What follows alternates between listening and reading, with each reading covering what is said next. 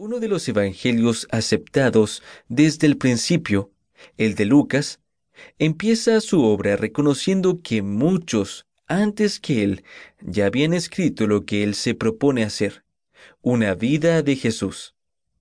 La mayoría de los académicos fechan la composición de su primer volumen alrededor del año 80 después de Cristo lo que significa que entre la primera y segunda generación de cristianos ya circulaban muchas otras vidas de Jesús.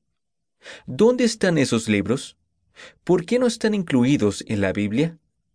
Desafortunadamente, porque están perdidos, algunos desde los albores del cristianismo.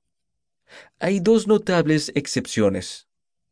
Primero, tenemos dos evangelios que se compusieron antes que el de Lucas y que todavía conservamos, los de Marcos y de Mateo, aunque Lucas no supo de la existencia del segundo. Ambos están incluidos en el Nuevo Testamento. Segundo, existen algunos fragmentos de códice o papiro, muchos de ellos no mayores a una tarjeta de crédito, que pudieran haber sido escritos por los primeros cristianos en el siglo I. Contienen unas cuantas oraciones con dichos o acciones de Jesús, y en algunos casos solo un par de palabras. Han aparecido en sitios de excavaciones arqueológicas o entre vendedores de antigüedades en el Medio Oriente.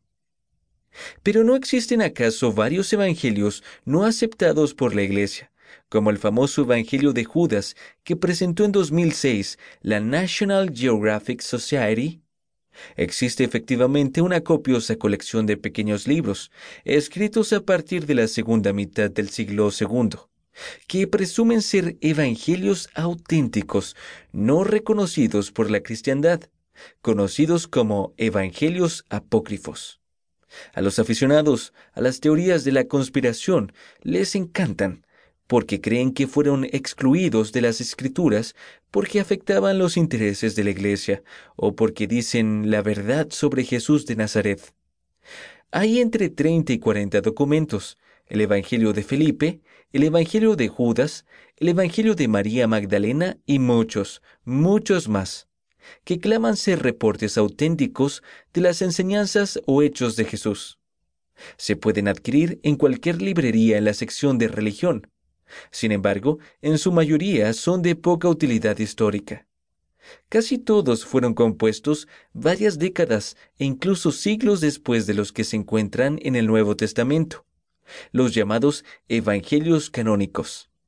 En algunos casos se compusieron solamente para satisfacer la curiosidad del público, como es el caso de los Evangelios de la infancia o los numerosos hechos de apóstoles individuales que narran las aventuras de Tomás, Felipe, Santiago o el propio Pablo y su acompañante Tecla.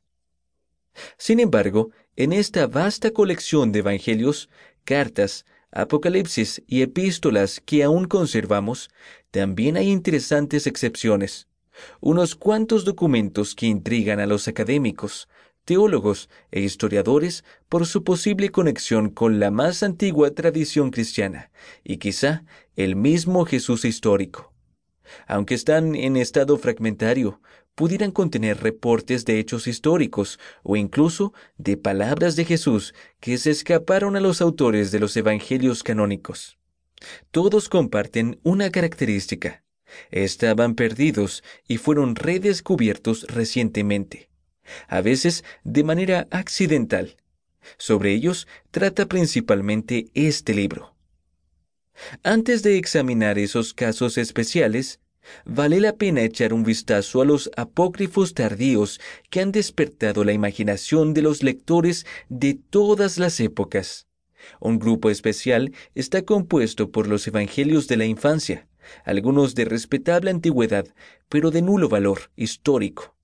Si bien muchos apócrifos se compusieron para defender algún punto de vista sobre Jesús, que era completamente divino, que solo parecía ser humano, que realmente no murió en la cruz, etc., se considera que los evangelios de la infancia fueron escritos con un solo fin, entretener, satisfacer la curiosidad de la gente que se preguntaba qué hizo el Mesías en sus primeros años, antes de comenzar su ministerio.